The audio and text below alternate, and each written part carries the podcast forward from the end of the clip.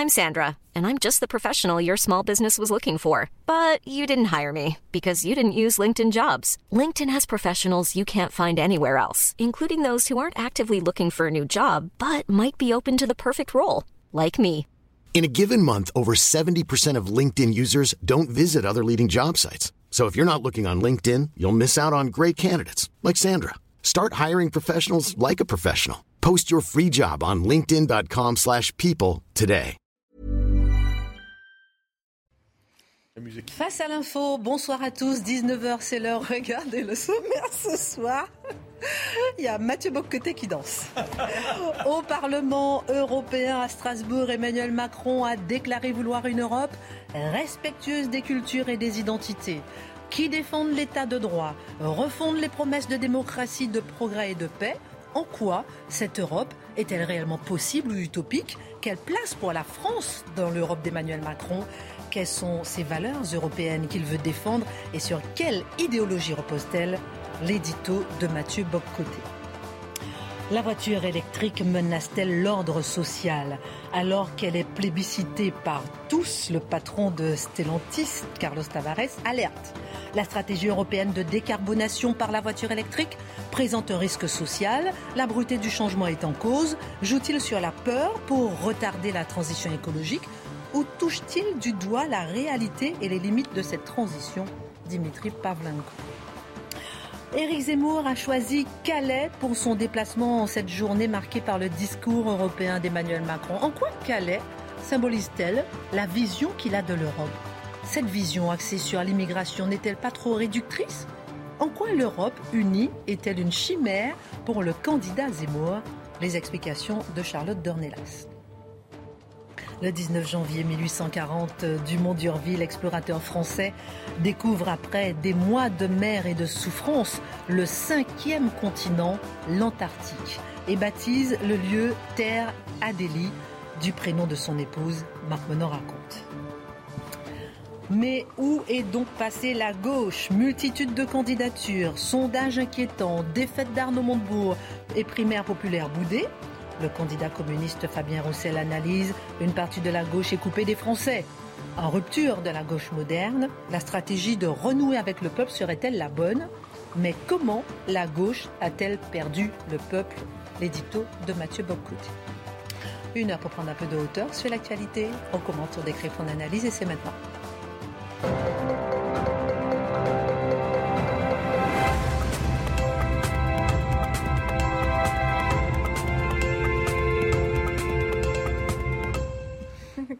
Bonsoir à tous, ravi de vous retrouver. Euh, je suis là ce soir et Mathieu Bocoté danse. Qu'est-ce qui vous rend aussi joyeux euh, de danser pendant le générique? L'existence et la vie. Oh là là là là, quelle jolie réponse Oh, sans Marc Vous avez une robe jaune, c'est magnifique. Oui, c'est je le soleil dans nos vies. Je me suis dit qu'il faisait 30 degrés, autant être en adéquation avec la météo. C'est ce qu'on appelle être serein. Oh, oh, bien joué. Alors, notre programme est chargé. Le chef de l'État s'est exprimé devant le Parlement européen à Strasbourg aujourd'hui, un discours inaugural pour la présidence européenne. Emmanuel Macron a défendu avec ferveur sa vision de l'Europe. Moment démocratique rare, moment politique phare, moment utopique en fanfare. Je vous demanderai en quoi cette Europe est-elle réellement possible ou utopique, mais avant tout, quelle est la place de la France dans sa vision de l'Europe? Alors, il y a une conviction forte parmi les élites françaises depuis les années 1950, c'est que la France doit porter, doit être le, pays leader, le pays locomotive, le pays phare qui va porter la construction européenne à partir d'un double registre. D'un côté, l'Europe devrait se faire à la manière d'une forme d'idéal moral, de prochaine étape dans l'histoire de l'association politique des hommes entre eux. L'Europe représenterait une nouvelle étape dans l'histoire de l'humanité. Mais aussi, parce qu'il y a néanmoins une part de patriotisme ou de calcul politique pour certains là-dedans, L'Europe serait aussi le prolongement désiré de la puissance française. La France serait la puissance organisatrice de l'Europe. Donc on bascule entre l'argument moral, l'Europe est un bien en soi, et un argument politique, l'Europe permettra à la France de dominer l'Europe. Bon. Il y a aussi derrière ça, si on va au-delà des argumentaires de circonstances, il y a chez, euh, je crois, chez les européistes fervents, on dit souvent d'Emmanuel Macron que c'est un Européen. Là, le terme est peut-être inexact. Je dirais que tous les Européens sont européens d'une manière. Leur participation à la civilisation européenne ne fait nul doute. Il est européiste. C'est un européiste convaincu. Or, pour les européistes français, il semble y avoir une étrange conviction que la vocation de la France serait de s'abolir dans l'Europe pour renaître à plus grande échelle. Donc, la contribution de la France à l'Europe consisterait à cesser de penser d'abord à son intérêt national. Elle devrait former une forme de pédagogie à l'endroit des autres nations pour dire voyez ce qui se passe lorsqu'une nation transcende son propre intérêt, dépasse son propre intérêt, certains diront renie son propre intérêt pour se projeter à l'échelle européenne. Donc une forme de rapport trouble des élites françaises à la France, euh, pardonnez-moi, l'Europe, qui devrait être le cadre de dépassement des égoïsmes nationaux. Avec ce détail qui n'en est pas un, que les Français sont à peu près les seuls persuadés de la légitimité de ce choix. Les Italiens, plusieurs le diront, les, les Allemands, les Anglais, on l'a vu. Les autres peuples gèrent en fonction de leurs intérêts nationaux. Ils ont une conscience européenne sans le moindre doute. Mais la prétention à faire passer l'Europe avant la nation à la manière justement d'une euh, de, symbole de supériorité morale, ça, je crois que c'est une marque distinctive des élites françaises. Et Emmanuel Macron, avec son rêve d'une souveraineté européenne, cherche à faire aboutir justement cette idée que c'est en s'abolissant soi-même qu'on accomplira sa vocation. Ah, vous savez, je regardais le discours d'Emmanuel Macron, j'ai compté le nombre de fois où il y avait le mot France. Savez-vous combien de fois il y avait le mot France? Pas beaucoup. Une fois. Ah, Parce qu'il a dit qu'il est né au nord de la France. Savez-vous combien de fois il y avait le mot euh, français ou française? Cinq fois, parce que c'était pour en dire présidence française. Savez-vous combien de fois il y avait le mot Europe ou européen? Allez-y. 69 fois. Ah, ah En même temps, c'est pour la présidence française de l'Union européenne, donc bon. On peut tenir ça comme ça. Ce n'est pas un élément euh, suffisant, euh, mais c'est un élément nécessaire qui montre quand même certaines choses. En tout cas, la place de la France et l'idée. Et ce que vous venez de dire, peut-être que l'idée, justement, de la France de façon générale, et aussi avec Emmanuel Macron, c'est d'abord l'Europe. Oui, et il faut voir quelle est l'idée de l'Europe dont on parle justement, parce qu'on l'a souvent évoqué ici, les définitions de l'Europe sont contradictoires. Entre l'Europe qui est l'espèce de civilisation issue de la chrétienté, Hein? Entre le, donc, et l'Europe, qui est une civilisation à part entière, où on trouve tout à la fois des Slovènes, des Irlandais, des Français, des Catalans, des Espagnols, des Danois, et ainsi de suite. Donc une, civilisation faite de peuples et de nations qui ont pour vocation chacun à conserver leur souveraineté, mais qui néanmoins se retrouvent dans un patrimoine de civilisation. Il y a aussi ceux qui, paradoxalement, croient que l'Europe doit se faire en, se désubstantialisant. En cette espèce d'étrange idée que pour que l'Europe s'accomplisse, pour que l'Europe se construise, elle doit se délivrer de son héritage culturel particulier. Et là, c'est comme si l'Europe existait comme organisation, l'Europe organisait, euh, existait comme technostructure structure généralisée, mais ne devait plus exister comme civilisation. Donc la question est celle de l'identité européenne. Quelle est l'identité européenne? Et dès lors, dans cet esprit, on l'a vu aujourd'hui, quand Emmanuel Macron propose, on y reviendra, mais de constitutionnaliser les valeurs de l'Europe à l'échelle, donc à l'échelle, à l'échelle du continent, à l'échelle de l'Union européenne, on comprend que la définition de l'Europe qu'il nous propose comme modèle social, comme modèle social sous le signe de la diversité, comme modèle social progressiste, il faut bien le dire, comme modèle social qui prendrait le leadership de la lutte contre les changements climatiques et ainsi de suite, et qu'il le définit contre ce qu'on appelle les démocraties illibérales d'Europe de l'Est, eh bien, on est à se demander si l'Europe n'est pas en train de se faire contre la moitié d'elle-même. Et on est à se demander est-ce que l'Europe vue de Paris est plus légitime que l'Europe vue de Varsovie? Est-ce que l'Europe vue de Paris est plus légitime que l'Europe vue de Budapest? Avec ce paradoxe qu'au XXe siècle, pour les petites nations d'Europe de l'Est, l'Europe a été vue comme un lieu de liberté. C'est ce que disait Milan Kundera. L'Europe était l'espace de projection de nos libertés. On rêvait à l'Europe parce qu'on disait l'Europe, c'est notre civilisation, c'est notre maison, c'est l'espace où on retrouvera notre souveraineté et notre liberté, quand on dit aujourd'hui que l'Europe doit être un prolongement des valeurs qui dominent en Europe occidentale, alors que l'Europe orientale est modérément enthousiaste devant cela, on est à se demander euh, quelle est l'idée de l'Europe qui domine? Alors, en parlant de l'idée de l'Europe qui domine, Emmanuel Macron prétend euh, néanmoins constituer une Europe puissante. En quoi sa vision est-elle utopique ou réaliste? Ah, c'est une excellente question. Justement, la question, la puissance européenne désirée. Alors, euh, Emmanuel Macron nous dit, bon, la puissance, c'est toujours bien, mais la puissance, euh, ça vient que la force, normalement. Et des armes, ça peut être utile aussi. Il nous présente plutôt une Europe sous le signe de la puissance démocratique, d'éducation, presque une puissance spirituelle. C'est pas rien, mais c'est la logique du soft power. Donc, on nous dit, le leader aussi du changement climatique, modèle en matière de droits de l'homme, ah, tout ça est fort désirable, mais on cherche encore la puissance. Et d'ailleurs, quand vient le temps de protéger ses frontières, qui serait un signe de puissance imaginable à travers tout cela, là, il y a une forme de part absente.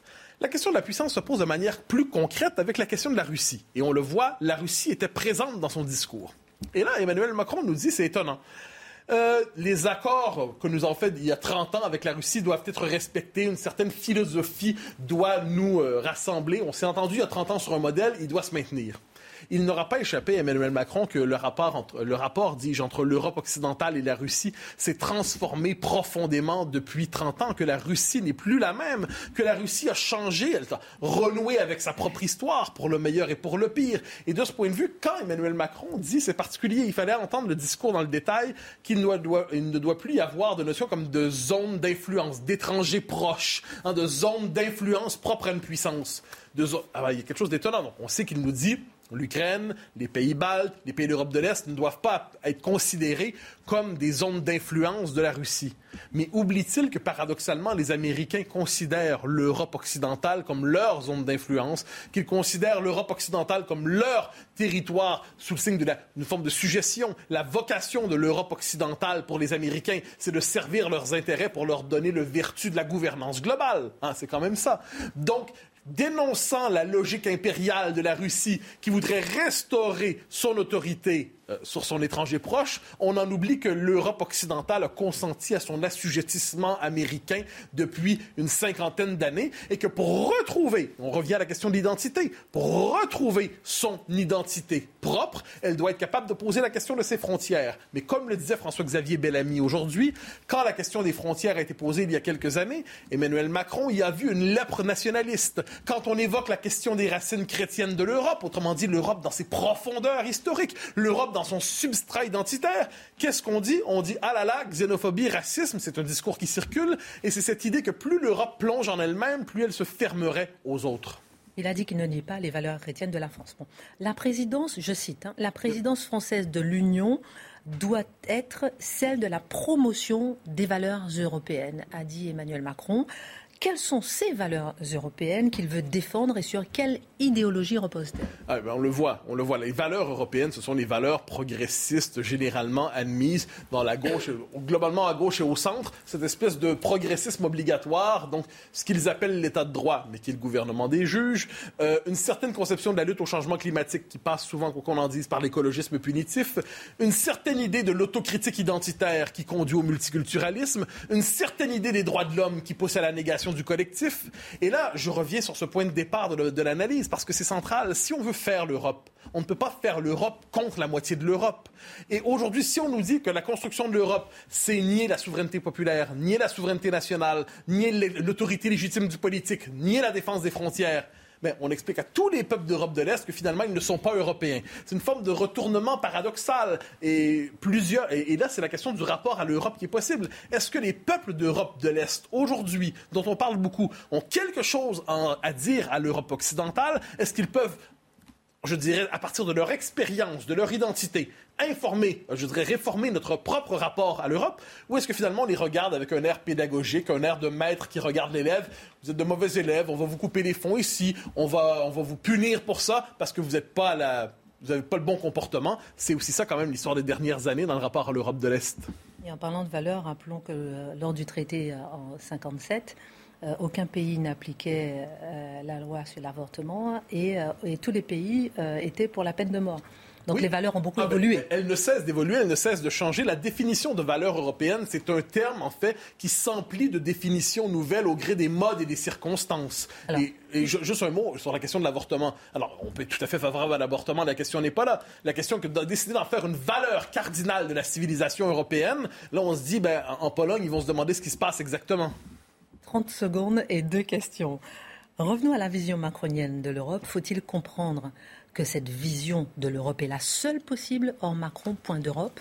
Non, je pense que c'est ce qu'il cherche à dire. Il y aurait d'un côté ceux qui sont dans le parti de l'avenir, le parti de l'Europe, et de l'autre ceux qui rêveraient au Frexit ou qui y seraient condamnés. Je pense que de ce point de vue, Arnaud Montebourg, mais d'autres, Eric Zemmour, Marine Le Pen et les Polonais et les Hongrois, nous disent un instant, on peut vouloir rester dans l'Europe, mais vouloir changer notre rapport politique, imposer un rapport de force à l'Europe, forcer l'Europe à respecter davantage ses États membres, forcer l'Europe à respecter davantage la diversité des peuples qui la composent. Autrement dit, euh, hors de Macron, point d'Europe, certains pourraient répondre, l'Europe peut un autre visage que celui qui est proposé.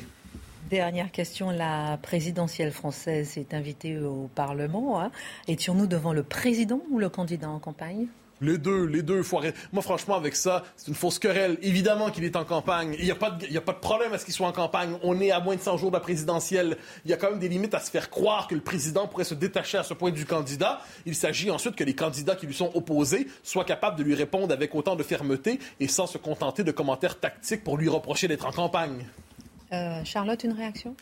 En effet, on a eu la définition exacte d'Emmanuel Macron. S'il y a bien une chose sur laquelle il n'a pas varié, c'est sa volonté de souveraineté européenne. On dit toujours que c'est le président du en même temps. Là-dessus, il a été relativement clair.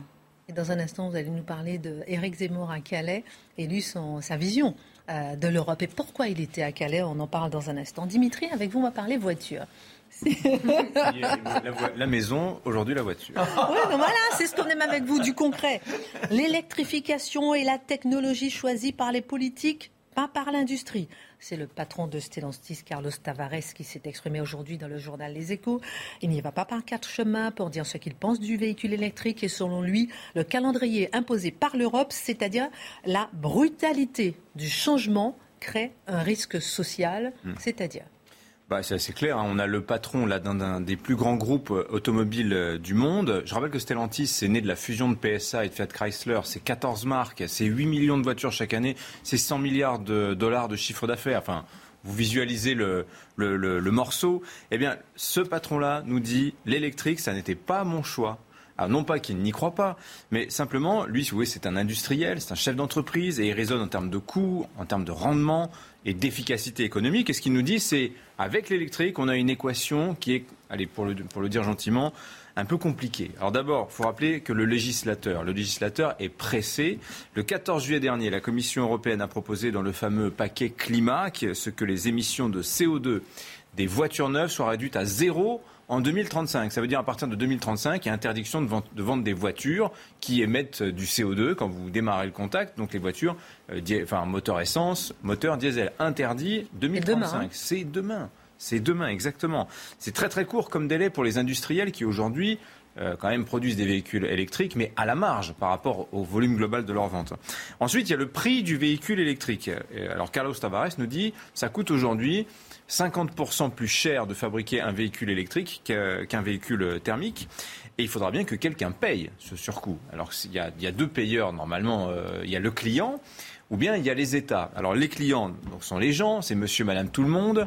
Est-ce que les gens qui sont déjà inquiets pour leur pouvoir d'achat vont être prêts à mettre 30 000 euros par exemple dans une Clio? Hein, vous voyez, un véhicule qui vaut 18-20 000 euros, c'est-à-dire le véhicule euh, les plus vendus en France, voilà, va, passerait, prendrait 10 000 euros d'un coup. C'est ça, 50% d'augmentation, ça n'est pas anodin. Euh, et puis de l'autre côté, vous avez donc les États qui subventionnent euh, aujourd'hui massivement l'acquisition des véhicules électriques, hein, c'est jusqu'à 7 000 euros. Alors j'ai cherché toute l'après-midi le chiffre global, combien ça a coûté les, la prime écologique pour l'acquisition des véhicules électriques depuis ou sur l'année dernière, dans les années précédentes, je n'ai pas trouvé le chiffre. Je n'ai pas trouvé le chiffre. Ça doit être coquet. Je pense qu'on doit être de l'ordre du milliard d'euros, pas loin, sur la seule année dernière, par exemple, vu le, volume des ventes euh, électriques. Ça a bien marché l'an dernier. Bah, Carlos Tavares nous dit bah, l'idéal, c'est que les États continuent comme ça jusqu'en 2025, c'est-à-dire pendant encore trois ans, histoire de vraiment lancer le marché du véhicule électrique. Mais il dit aussi, il remarque que nos États sont surendettés. Faut-il rappeler que la France est à 116% euh, de, du rapport, dans le rapport dette sur PIB. Les Italiens sont 55%. Il n'y a que les Allemands qui s'en tirent pas trop mal actuellement avec 75%. Mais voilà, est-ce que les États sont en mesure d'assumer le soutien du marché du véhicule électrique sur une longue période? Alors, il y a une dernière solution, c'est que les constructeurs eux, parviennent à gommer ce surcoût de 50%. Alors, moi, je lis depuis plusieurs mois, ça vient d'un rapport de Bloomberg qui nous dit Rassurez-vous, monsieur, dame, en 2027, c'est facile, les, courbes vont se croiser. Le véhicule électrique, le coût de fabrication va se rapprocher de celui du véhicule thermique. Ça coûtera pas plus cher à ce moment-là de faire de, faire de, l'électrique. Carlos Tavares, il nous explique le sous-titre de cela. Parce que ça, si vous voulez, c'est l'objectif du marché qui aimerait bien que ça se passe comme ça. Tavares, il nous dit, ça veut dire 10% de gain de productivité chaque année pendant 5 ans. Or, l'automobile, elle gagne de la productivité tous les ans, c'est-à-dire qu'elle est de plus en plus efficace, mais à raison de 2 à 3% par an. Comment on fait 10% plutôt que 2 à 3% bah, C'est simple, Tavares nous, nous le dit sans le dire, mais on comprend. Il dit en gros, bah, va y avoir des morts. Hein. c'est une image, bien sûr, mais ça veut dire faudra pas être surpris s'il y a des usines qui ferment. Il euh, faudra pas être, surpris s'il y a des robots qui, qui remplacent euh, les salariés, si des décisions difficiles sont prises pour atteindre l'objectif politique de supprimer le thermique dans moins de 15 ans. Voilà, on prend ce risque social. Euh, on, se prépare à de grandes souffrances. Et je vous donne des illustrations très concrètes. Regardez les fonderies, les fonderies qui travaillent sur le moteur diesel notamment. MBF, la SAM dans l'Aveyron, ou encore les fonderies du Poitou. Toutes ces sociétés ont fermé les unes derrière les autres l'année dernière. Alors ça se passe en région, c'est quelques dizaines, quelques centaines de salariés à chaque fois. On en parle, c'est dans le bruit de fond médiatique, mais ça ne fait jamais vraiment la une. Bah, c'est ça, c'est ça la souffrance, c'est ça le risque social, nous dit Carlos euh, Tavares, qui conclut dans cette interview des échos, nous dit Nous verrons dans quelques années les constructeurs qui auront survécu et les autres. Quand je vous parlais de mort, ce n'était pas qu'une image. Une sacrée alerte. Mais c'est quoi, Dimitri? Est-ce que c'est de la mauvaise volonté industrielle? Il joue sur la peur pour retarder la transition écologique? Alors c'est vrai qu'on n'est pas obligé de croire sur parole le directeur général euh, d'un groupe mondial euh, qui opère dans une industrie qui nous fait 6 à 9% des émissions mondiales de, CO2. La voiture en France c'est un peu plus, c'est 15% mais parce qu'on a le nucléaire, hein, si vous voulez. Mais lui il voit ce que ça va coûter industriellement la transition vers, vers l'électrique. Et on se doute bien qu'un patron euh, d'industrie de l'automobile, il préférerait qu'on continue de tourner au pétrole. Hein. Euh, ce serait beaucoup plus simple pour lui de ne rien changer. Il le dit d'ailleurs, on maîtrise très bien la technologie hybride. C'est peut-être sur une technologie que l'on maîtrise bien qu'on ferait bien de miser pour lisser, si vous voulez, cette nécessaire transition, cette nécessaire décarbonation. Ça, il remet pas du tout euh, cet objectif-là en cause.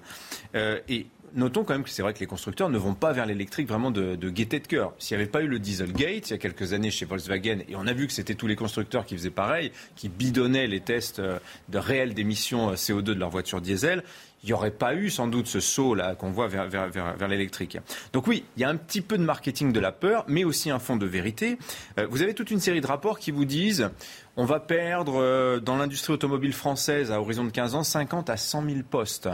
Euh, l'industrie, la production automobile en France, c'est 500 000 personnes aujourd'hui qui travaillent vraiment sur la production. Donc 50 à 100 000, vous faites le ratio, ça fait 10 à 20 de l'emploi en France. Pour des voitures électriques dont on sait déjà que pour produire un moteur électrique, c'est 3 salariés quand il en faut 5 pour le moteur diesel. Donc structurellement, déjà, il y a des réductions de postes qui sont envisagées euh, là-dessus. Pour un bénéfice carbone qui, de surcroît, sans doute est beaucoup plus faible que ce qu'on dit. Alors Marc Menon, il n'arrête pas de le dire ça. Ah oui. Et je vais le rappeler, c'est que pour produire une batterie, bah, il faut beaucoup d'énergie, beaucoup d'énergie électrique notamment. Si c'est fait avec du charbon, les batteries chinoises notamment, les études nous disent que, en gros, il faut que votre voiture électrique roule de 140 000 à 200 000 km pour avoir un bilan carbone plus favorable qu'un véhicule thermique va falloir que le véhicule roule longtemps. Hein. Donc là, vous voyez, on touche du doigt la réalité de la transition écologique, la complexité de l'opération. C'est vrai que si vous faites des belles batteries vertueuses produites avec euh, de l'énergie éolienne en France, avec de l'emploi français, vous aurez un bilan carbone et social bien meilleur, je, je, ne dis pas le contraire. Mais enfin, dans la bagarre pour les prix, qu'est-ce qui va se passer? On va aller sans doute probablement en partie au moins 10 ans. On ira se fournir en Chine, où l'on sait que la batterie est moins chère, mais l'énergie qui permet de la produire, c'est quoi? Ben, C'est du charbon, c'est du charbon. D'ailleurs, petite info, euh, c'est petit détail, mais dans une batterie, contrairement à ce que l'on dit, il n'y a pas de terre rare. Hein. Il y a du lithium, et du lithium, par contre, on dit toujours qu'il n'y en a pas beaucoup sur Terre. En fait, il y en a très abondamment. Euh, avec les, les, niveaux de production actuels, on a 900 ans de réserve de lithium euh, devant La Chine, la Chine, il faut qu'elle passe quand même les, normes européennes. Hein, c'est compliqué. Alors, dernière question. Qu'est-ce qui pourrait se passer, euh, mon cher Dimitri? Alors, vous savez qu'une voiture électrique, ça, ça commence à savoir, ça coûte moins cher à l'entretien euh, qu'une voiture thermique. Mais qu'est-ce qu'il en sera de la facture électrique? Qu'est-ce qui va se passer alors qu'aujourd'hui, l'autorité de sûreté nucléaire vient de nous dire à propos d'EDF, dont je vous ai parlé lundi, pour vous dire à quel point l'entreprise va pas bien.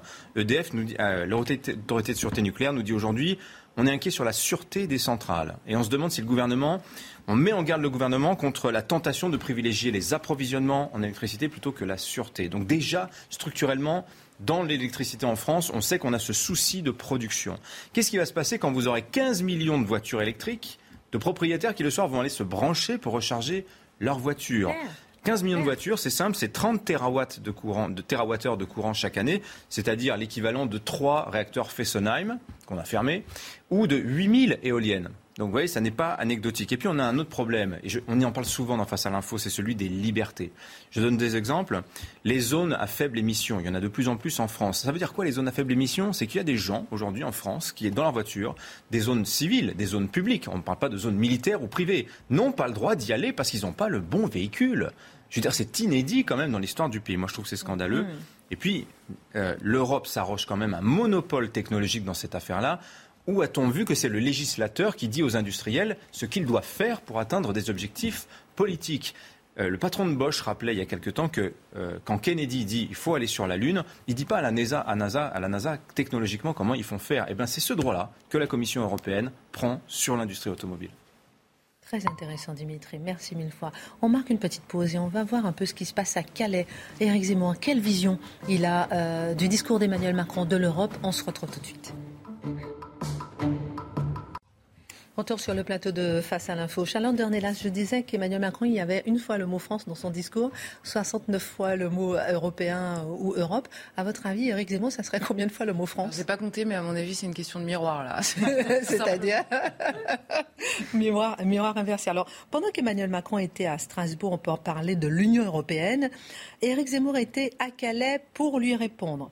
Calais n'est évidemment pas une destination choisie au hasard. Pourquoi répondre au président de la République là-bas? Alors, depuis le début de la campagne, euh, Éric Zemmour le dit et chacun peut le constater, il n'a qu'une obsession, c'est d'imposer un thème dans cette campagne qui est celui de la survie de la France par le biais de la question de l'immigration et donc de la civilisation, la question de l'identité qui est remise en cause euh, par une immigration de masse qui amène non pas des individus mais des peuples et donc des cultures différentes. Alors évidemment, quand il veut répondre sur la question de l'Union européenne, il parle de l'Union européenne par le biais de l'exemple de l'immigration. Et quel meilleur endroit en France euh, pour parler de la question à la fois de l'immigration, mais également de la frontière, que Calais, qui d'abord dans l'histoire, on sait euh, l'amour d'Éric Zemmour pour l'histoire, dans l'histoire, Calais est une frontière symbolique et réelle euh, qui se dispute en permanence. Et surtout, Calais est devenu une, une question de frontière bien réelle avec l'Angleterre. Depuis des années, c'est complexe, et surtout avec une Angleterre c'était la question se posait de la même manière avec une Angleterre à l'intérieur de l'Union européenne et désormais à l'extérieur de l'Union européenne. Donc on comprend que à la fois l'Union européenne est importante euh, sur cette question, mais qu'elle n'est pas euh, la seule question. Qu'il y a aussi des questions qui se posent à l'échelle nationale. Et c'est euh, évidemment le, le symbole pour Éric Zemmour. Et donc, en fait, il a voulu tout simplement expliquer que les destins euh, de la France et de l'Union européenne aujourd'hui étaient liés sur la question de l'immigration, en prenant, en choisissant euh, la ville de Calais, qui est évidemment sur laquelle il peut montrer euh, et, et, que tout le monde puisse voir à l'œil nu les conséquences d'une immigration particulièrement subie depuis quelques années. il a il est parti d'un constat partagé, il l'a d'ailleurs souligné avec euh, Emmanuel Macron lui-même, c'est-à-dire la défaillance de l'Union européenne. Sur ce sujet-là, il en a évoqué quelques autres, mais il a énormément développé sur le sujet de l'immigration.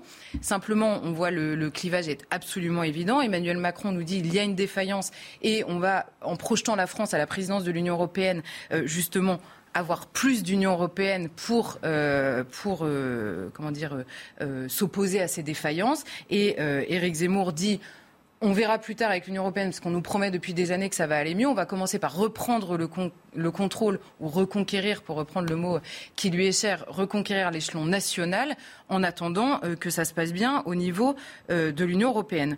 Donc tout simplement, si, si je devais résumer, d'ailleurs ça fait évidemment écho à ce que disait Mathieu, mais Éric Zemmour nous dit pendant tout son texte qu'il veut la France dans une Europe s'il le faut, contre l'Union européenne. Il distingue ces trois, euh, on va dire, ces trois sujets, puisque l'Union européenne et l'Europe sont devenus en, effet des réalités distinctes. Il le regrette, euh, évidemment. Donc c'est en fait tout simplement par euh, le biais de la question migratoire, évidemment, qu'il conteste Emmanuel Macron d'abord sur la question de la souveraineté européenne, dont parle beaucoup Emmanuel Macron, mais aussi sur la question de l'efficacité de l'Union européenne sur cette question. Euh, juste une petite parenthèse, si vous permettez, une question euh, supplémentaire. Est-ce que Calais, finalement, c'était le bon endroit lorsqu'on sait que 100% des immigrés qui sont à Calais ne veulent pas rester en France? Oui, ils ne veulent pas rester en France, mais simplement, je, pense que l'image, c'était vraiment à la fois euh, de voir, on a vu assez récemment euh, des migrants se noyer euh, au large de Calais, donc il y a à la fois le drame de la réalité de cette immigration, il y a ensuite le, comment dire, le témoignage à la fois des habitants, du maire de Calais, cette femme qu'on a entendue plusieurs fois nous dire qu'ils étaient complètement dépassés par la situation, et les conséquences concrètes, c'est à la fois une grande insécurité, tout le monde a en tête euh, la, jungle de Calais, qui est aujourd'hui défaite, mais il, a choisi cet endroit-là pour en parler, et surtout les conséquences même sécuritaires qui se voient à l'œil nu. Il y a des murs partout. Vous allez à Calais, il y a des murs, des grillages, euh, des policiers, des gendarmes. Euh, donc les conséquences se voient à l'œil nu pour le pire et pour le meilleur, je ne sais pas en fait, mais pour le pire, ça c'est sûr. Emmanuel Macron a lui-même évoqué la question migratoire en parlant de l'Union européenne et entend profiter de la présidence française pour pousser l'idée d'une réforme de l'espace Schengen. Que lui reproche donc Éric Zemmour concrètement la première chose, c'est que on entend souvent dans la bouche des européistes et donc dans la bouche d'Emmanuel Macron que l'Union fait la force. Éric Zemmour répond par l'exemple que l'Union ne fait pas systématiquement la force, a fortiori lorsque les pays qui sont censés s'unir ont des intérêts différents, des visions différentes, une idéologie défendue différente et une vision de l'immigration différente. C'est vrai sur la question de l'idéologie, c'est parfois vrai de manière extrêmement concrète. Souvenez-vous les batailles interminables entre les pays entrants, les pays de seconde arrivée, les pays de destination. Donc on voit bien que l'union fait la force, c'est surtout un refrain qui est de plus en plus euh, abstrait, notamment et précisément sur la question de l'immigration. Ensuite, Éric Zemmour, a donné une image euh, pendant ce discours-là. Il a accusé Emmanuel Macron de défendre une Europe sans corps, sans tête et sans âme. Sans corps, pourquoi? Parce que sans frontières, incapable de, euh, de s'entendre en tout cas sur la question des défenses des frontières, parce qu'Emmanuel Macron a dit, bien sûr, il faut réformer l'espace Schengen pour défendre nos frontières, mais concrètement, et on l'a vu récemment, euh, le, la défense des frontières, au moment où il faut rentrer dans le dur de la conversation, on va dire, plus personne ne s'entend. Est-ce qu'il faut mettre un mur? Est-ce que Frontex, même à l'intérieur de Frontex, il y a des affrontements? Parce qu'il y a des, vous savez, des représentants de l'Union européenne qui ont été euh, dépêchés à l'intérieur de Frontex pour être sûr que les agents de Frontex, donc qui sont des agents de l'Union européenne, respectent bien les valeurs de l'Union européenne au moment de faire le boulot. Donc tout le monde se surveille. On comprend bien qu'il y a une défiance immense au sein même des institutions euh, de l'Union européenne. Donc il explique que euh, l'absence de corps euh, s'illustre par l'absence de frontières, en tout cas de volonté de défendre la frontière. Ensuite, il dit l'absence de tête, une Europe sans tête. Là, il parle de, de la question des élites abstraites, en tout cas des élites détachées de la légitimité que leur confère le peuple. Vous savez, il y a beaucoup d'instances dans l'Union européenne et il insiste sur le fait que, hors le Parlement européen, les peuples européens n'ont pas tellement leur mot à dire dans ce que décident les autres euh, instances et surtout dans l'évolution euh, euh, de ces instances-là et dans, on la jurisprudence. Alors c'est vrai pour les cours et pour les juges de l'Union européenne, mais c'est aussi vrai parfois pour l'Union européenne elle-même qui interprète elle-même ses propres valeurs au fil du temps et parfois en décalage total avec euh, ce que veulent euh, les populations euh, européennes. Et ensuite, une Europe sans âme. Et là, il aborde la question de la civilisation sans cesse relativisée, voire même complètement niée par les instances de l'Union européenne. Et alors là, il a des exemples tout trouvés assez récemment. Souvenez-vous, ce document à destination des, du personnel de l'Union européenne, disant qu'il fallait euh, choisir euh, certains prénoms de euh, la diversité plutôt que les prénoms historiquement européens, disant qu'il fallait éviter d'utiliser le mot Noël parce qu'il y a désormais des personnes vivant en Europe qui ne fêtent pas Noël. C'est la question même plus idéologique de l'inclusivité où l'Union européenne elle-même avait dit que l'inclusivité dans les sociétés européennes dépendait de l'échange mutuel des cultures. On comprend très bien quel est le modèle. il n'y a plus de primauté de la civilisation européenne il y a un échange mutuel. Donc voilà ce qu'a reproché Éric Zemmour à l'Union européenne et donc évidemment à Emmanuel Macron qui la défend. la différence qu'il a mis en scène avec Emmanuel Macron, c'est euh, l'accusation euh, du mépris de l'échelle nationale que lui juge être la seule souhaitable pour reprendre le contrôle. Et là, évidemment, il illustre par le drapeau européen seul sous l'arc de triomphe, qui euh, non seulement euh, avait euh, créé une polémique au début de l'année, mais qu'on a retrouvé sur des tracts de la République en marche très récemment, donc est complètement assumé. C'est un symbole qui est assumé, évidemment, par Emmanuel Macron, par le parti en tout cas d'Emmanuel Macron. Donc tout simplement, si je devais résumer, Macron veut sauver l'Union européenne. Il l'a dit avec une vision française à la présidence de l'Union européenne, plus exactement une vision d'Emmanuel Macron à la tête de l'Union européenne. Éric Zemmour le dit très clairement, lui veut sauver la France quitte à maltraiter euh, l'Union européenne au profit de l'Europe, comprendre de la civilisation européenne. Et il le dit très clairement dans son texte. Pour cela, il faut être clair, l'affrontement avec les technocrates est inévitable. Et pourtant, on le sait depuis longtemps, il ne veut pas sortir de l'Union européenne. Éric Zemmour, comment peut-il vouloir rester dans un ensemble de traités qu'il veut contester avec des pays dont il n'attend rien et des technocrates euh, qu'il méprise? Alors il répond très clairement à cette question. Il dit parce que nous sommes la France. Euh, il dit l'Union européenne peut tenter les chantages financiers qu'il juge intolérables dans toutes les situations. Il dit il peut tenter le chantage financier avec certains pays euh, qu'il déclare la guerre à la France et on en reparlera. Il le dit quasiment comme ça. Et je le cite l'Union européenne demeure une institution utile quand elle est au service des intérêts français. Elle devient une chape de plomb à combattre quand elle nuit à la destinée des nations. On retrouve cette question-là. Lui, quand il dit reprendre le contrôle, en fait, ce qui est assez intéressant dans son discours c'est que c'est il, met vraiment en scène le clivage, notamment avec Emmanuel Macron, sur les termes très précis. Valeurs, il reprend exactement ce que vous disiez tout à l'heure. Il dit les valeurs initiales fondatrices de l'Union européenne. Il reprend l'exemple. Il dit tous les fondateurs de l'Union européenne étaient pour la peine de mort et contre l'avortement. Qu'est-ce que veulent dire les valeurs? Qui décide qu'elles évoluent et qui décide qu'elles évoluent correctement ou pas? Ensuite, il parle des traités. Il dit il y a des traités qui ne sont pas respectés par certains pays. Pourquoi est-ce que seuls les traités, quand on aborde la question de l'immigration, devraient être respectés à la règle quand les populations elles-mêmes ne le veulent pas.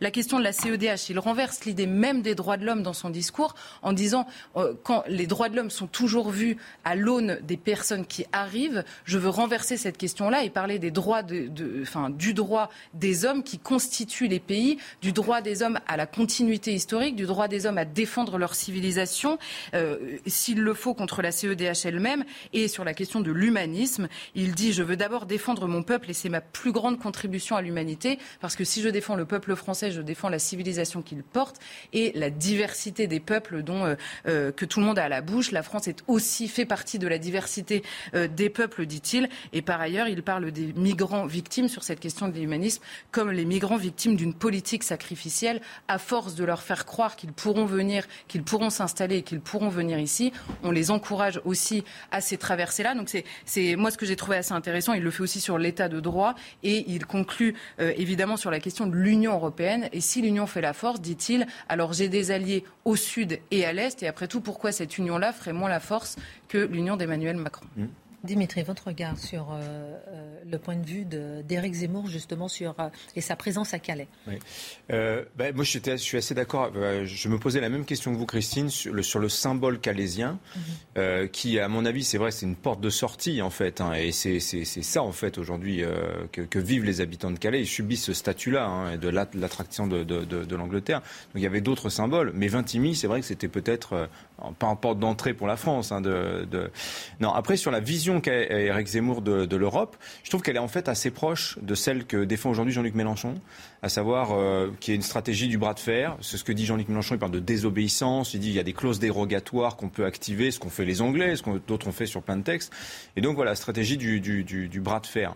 C'est pas aussi, euh, comment dire, binaire que l'Europe fédérale, le saut fédéral euh, macronien et euh, l'alliance des nations que promeut par exemple Marine Le Pen. Je pense que chez Éric Zemmour et comme chez Jean-Luc Mélenchon d'ailleurs, il y a vraiment cette volonté de, si jamais ils accèdent au pouvoir, d'entamer un bras de fer, de montrer les limites que peut avoir l'Union européenne sur tout un tas de sujets, en tout cas les limites idéologiques, parce que vraiment je pense que c'est ça que Éric Zemmour souhaite faire, et d'autres d'ailleurs, c'est dire qu'il y a un corpus idéologique très fort en Europe qui n'est absolument pas universel. Mm-hmm. Mathieu.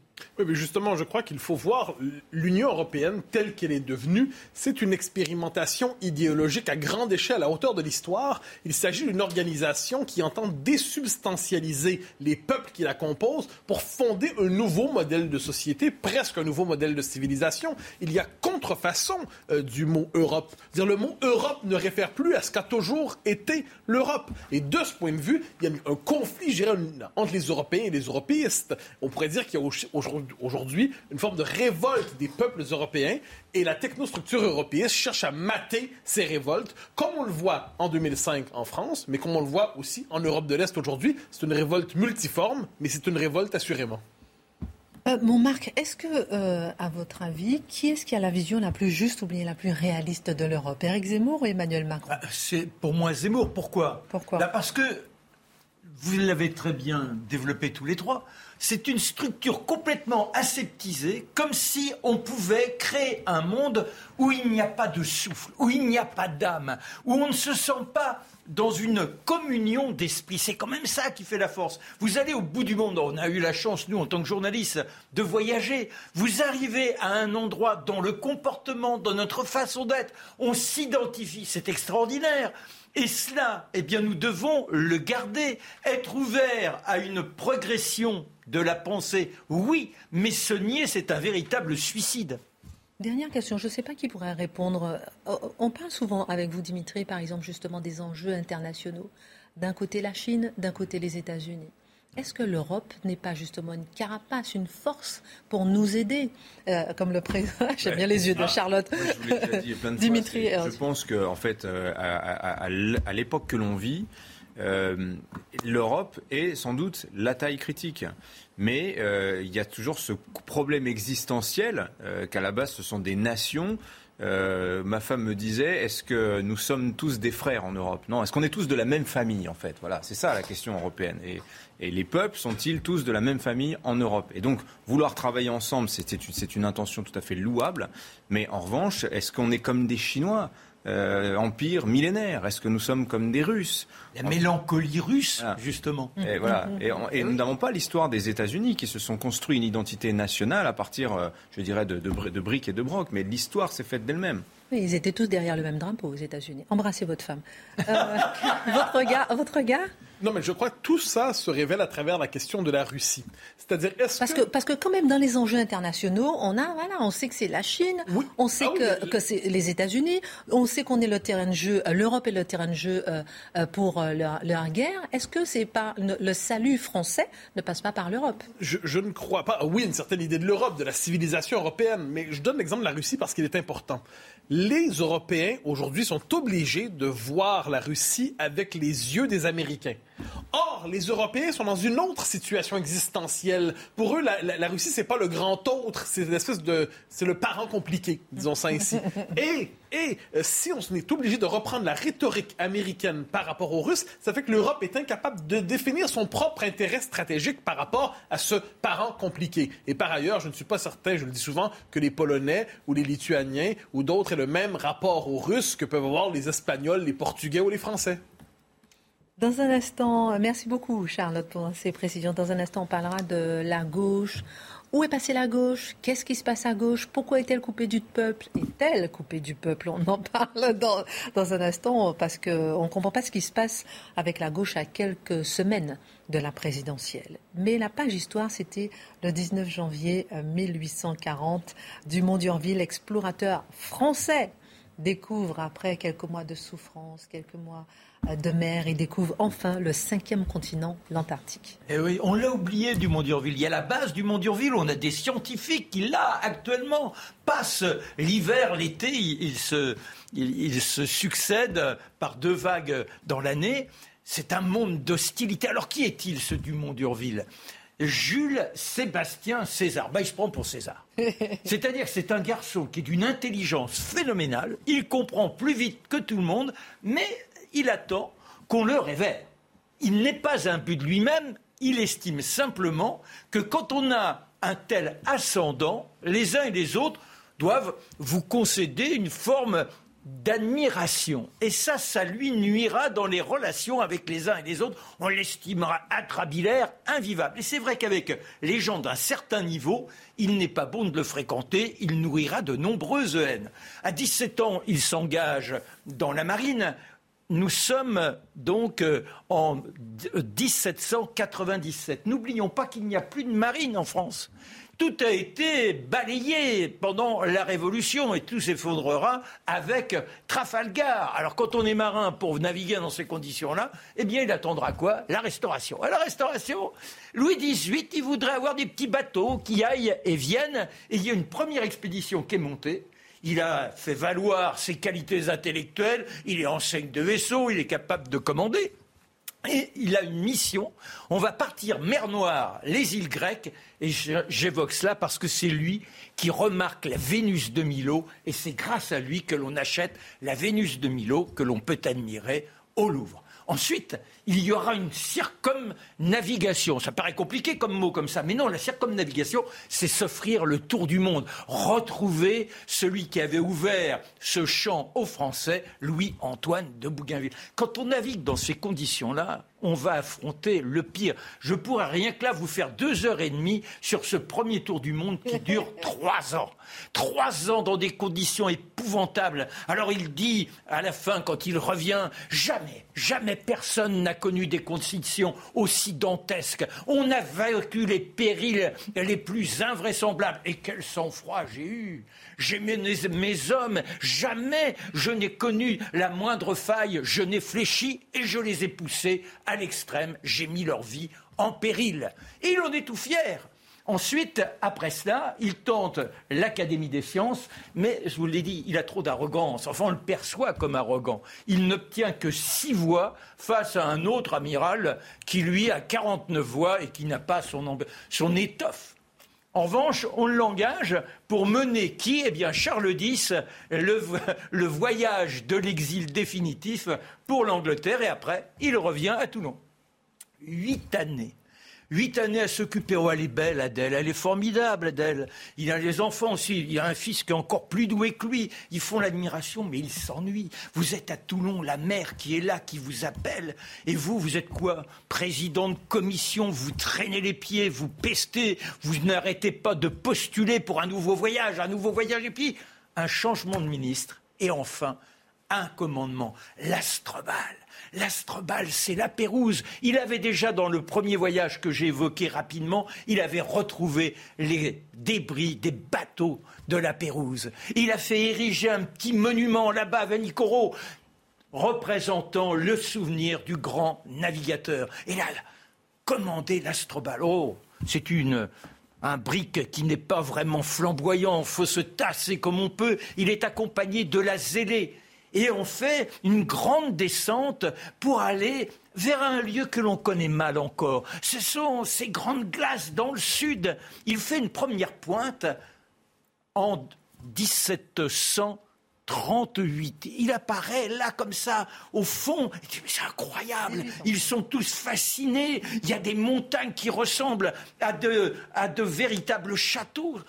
Mais le scorbut ronge les hommes. Il se rend au Chili, il y en a 40 qui ne tiennent plus debout, 12 qui sont pratiquement à l'article de la mort, deux d'ailleurs vont décéder, il repart après, parce qu'on ne cède jamais. Allez, dit-il, il écrit J'aurai le courage d'une deuxième tentative. Et le voilà qui repart, qui repart. Et on est avec la fameuse lorgnette et on aperçoit vers le 16 janvier à nouveau, ces cathédrales miroitantes dans le soleil et ses rayons. Mais elle est là, elle est là, cette glace.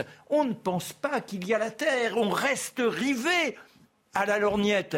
Et à un moment donné, l'un de ces hommes qui dit Mais il y a des points roussâtres, les points roussâtres, c'est de la terre, de la terre. Vite, mettons deux canaux à la mer et découvrons peut-être le continent que l'on n'imaginait pas. Il demande à Duroc de prendre les hommes, six gaillards. Ils sont là, ils souquent comme des fous. C'est une véritable allégresse. Ils n'imaginaient pas. Et ils ont beau voir les goélettes qui s'amenuisent devant cette terre inconnue où jamais un souffle d'homme n'a rayonné. Ils sont là avec les couroleurs françaises, le tricolore. Et oui, depuis Louis-Philippe, il y a ce drapeau tricolore. On ira le planter. On approche, on approche, on approche on se bat avec l'aïeul de la zélée, c'est-à-dire vous avez deux petites embarcations, et enfin, soudain, hurrah, hurrah ils sont à terre, vive le roi. Ils descendent, ils pleurent, ils s'embrassent. C'est un endroit que l'homme n'avait jamais, non pas abordé, mais même imaginé. Ils ont prévu, oh, c'est un petit symbole tout à fait français, la bouteille de Bordeaux. Et là, sur la banquise, alors qu'ils sont picotés par le froid, ils s'offrent le verre, le verre de l'hommage, de la grande aventure, et ensuite ils piqueront la roche pour offrir aux uns aux autres le souvenir qui, à tout jamais, montreront qu'ils sont les découvreurs d'une France agrandie. Dumont d'Urville, qui mourra dans le premier accident de train quelques années plus tard. Merci beaucoup, euh, mon cher La France qui découvre le cinquième continent. La France vous a découvert aussi, euh, mon cher. Le Québec. Euh. Si je peux me permettre, nous avons découvert l'Amérique. À l'instant, Jacques Cartier, Samuel de Champlain. Alors, dernière partie de cette émission, on va parler politique. On est à quelques mois de la présidentielle, à quelques semaines même. Ça nous intéresse de nous attarder un peu sur la gauche. Mais où est donc passée la gauche et qu'est-ce qui se passe? Comment va la gauche à quelques semaines de la présidentielle? Arnaud Montebourg va, voilà, il a annoncé le retrait de sa candidature. Christiane Taubira s'est lancée officiellement. Anne Hidalgo, elle a dévoilé son programme, son organigramme de campagne. Yannick Jadot il s'est, il, montré euh, et répète à qui veut l'entendre que l'union de la gauche n'est pas pour lui. Et Fabien Roussel, qui s'impose comme le personnage, on va dire, le plus étonnant à gauche, dans le cadre de cette présidentielle, vient d'affirmer qu'une partie de la gauche est coupée des Français. On va voir son tweet. La polémique dont j'ai fait l'objet montre qu'une partie de la gauche et des écologistes est coupée des Français. 5 millions vont à l'aide alimentaire. 3 sont en précarité énergétique. Mais il faudrait interdire la viande et les centrales nucléaires. Ils sont du peuple. Le candidat Roussel s'impose-t-il dans son camp comme le candidat de la lucidité? Mais il est bien seul. Mais il est bien seul. Il faut voir une espèce de portrait d'ensemble de ce que devient la gauche aujourd'hui. Hein, on pourrait dire la gauche humiliée, la gauche outragée, mais pas la gauche libérée, et surtout pas par la primaire populaire rassemblée.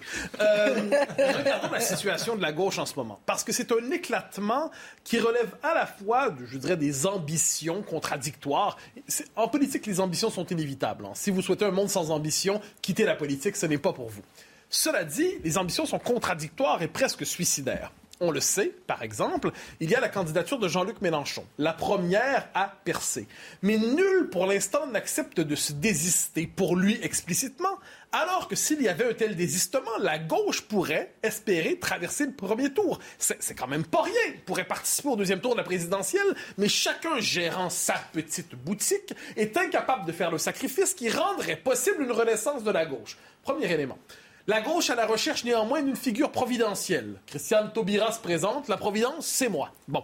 Euh, et elle, mais qui va l'élire dans le rôle de la providence? Elle demande à la primaire populaire. La primaire populaire, je ne reviens pas dans le détail de cette organisation, mais c'est une espèce de giga euh, sondage censé permettre au peuple de gauche de choisir son préféré. Quand on regarde le détail de la primaire populaire, on a plutôt l'impression d'entrer dans une organisation, disons, obscure et incompréhensible, pour le dire de termes qui sont flatteurs, parce qu'imaginez ceux qui ne le seraient pas. Euh, portrait ensuite de, la situation de la gauche avant d'arriver à Roussel. Euh, Arnaud Montebourg qui est un candidat qui cherchait, lui, explicitement à renouer avec les classes populaires, avec un discours souverainiste, avec un discours d'autorité, qui osait même parler d'immigration. Eh bien, Arnaud Montebourg nous dit aujourd'hui, dans son espèce de, vidéo un peu étrange, presque poétique, de il a quand même inventé, la, appelons ça le clip de non-présentation. Euh, et donc, et qu'est-ce qu'on voit là-dedans? Sur un mode poétique, il nous dit, ben, finalement, j'avais des idées, elles étaient excellentes, elles étaient exceptionnelles.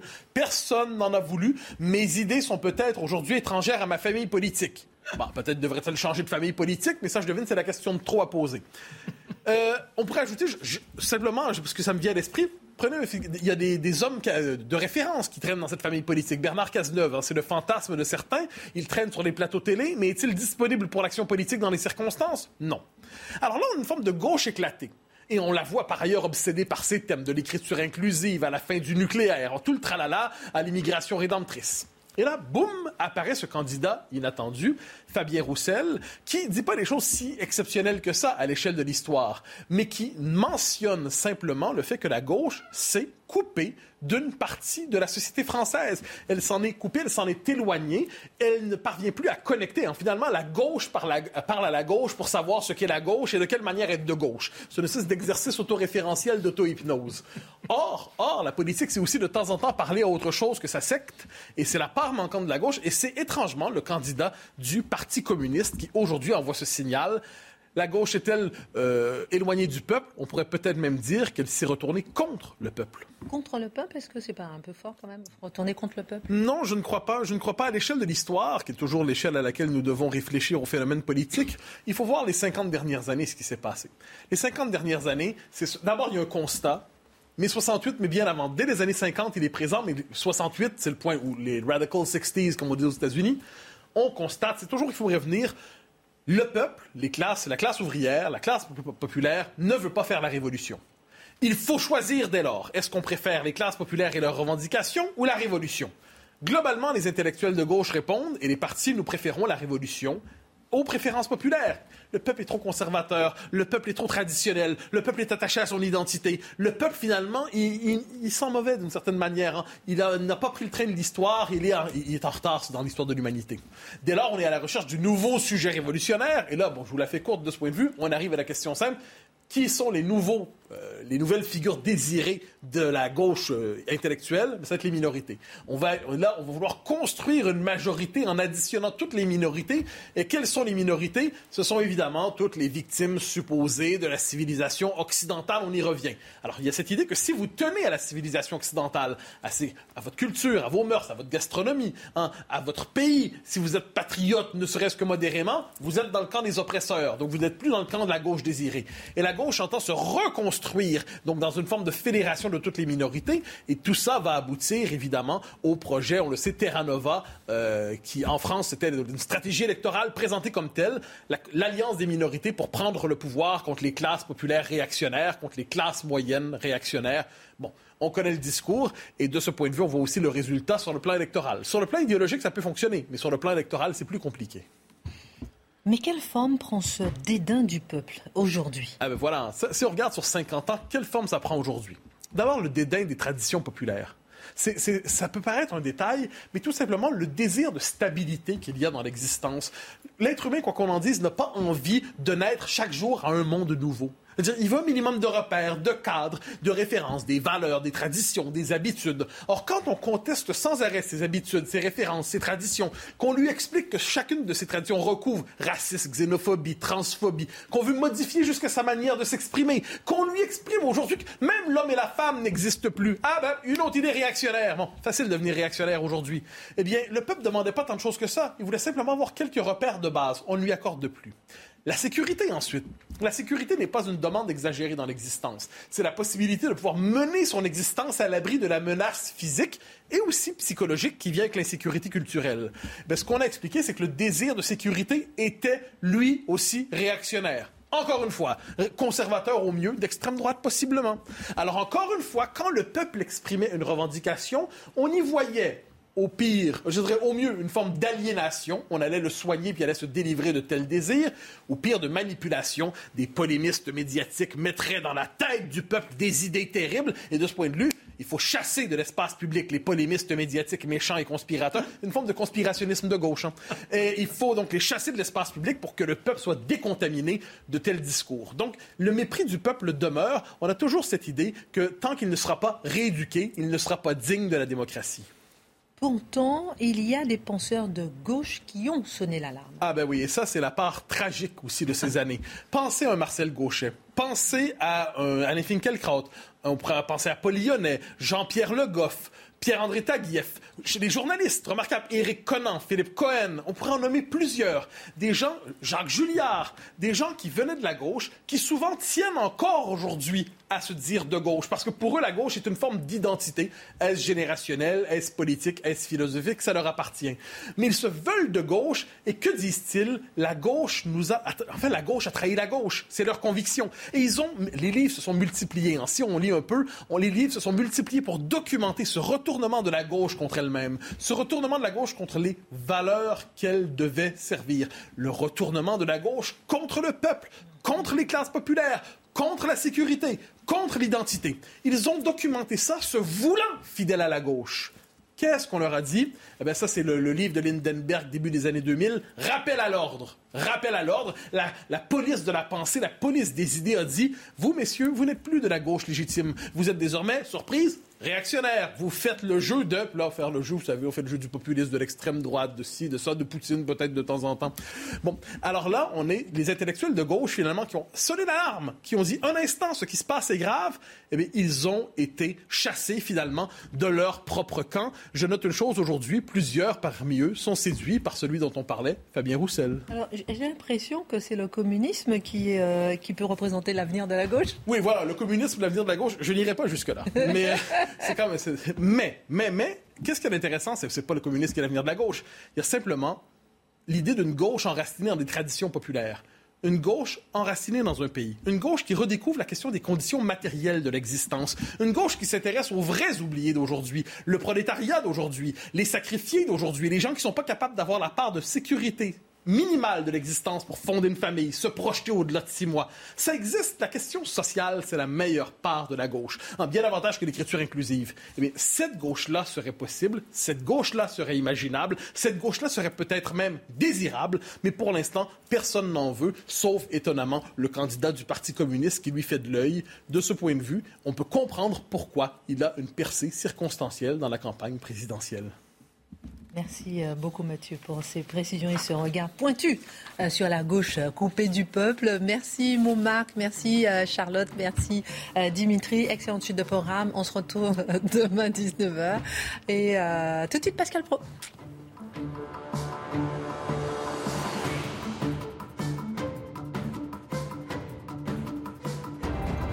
Tout de suite, Pascal Pro et ses invités dans l'heure des pros 2.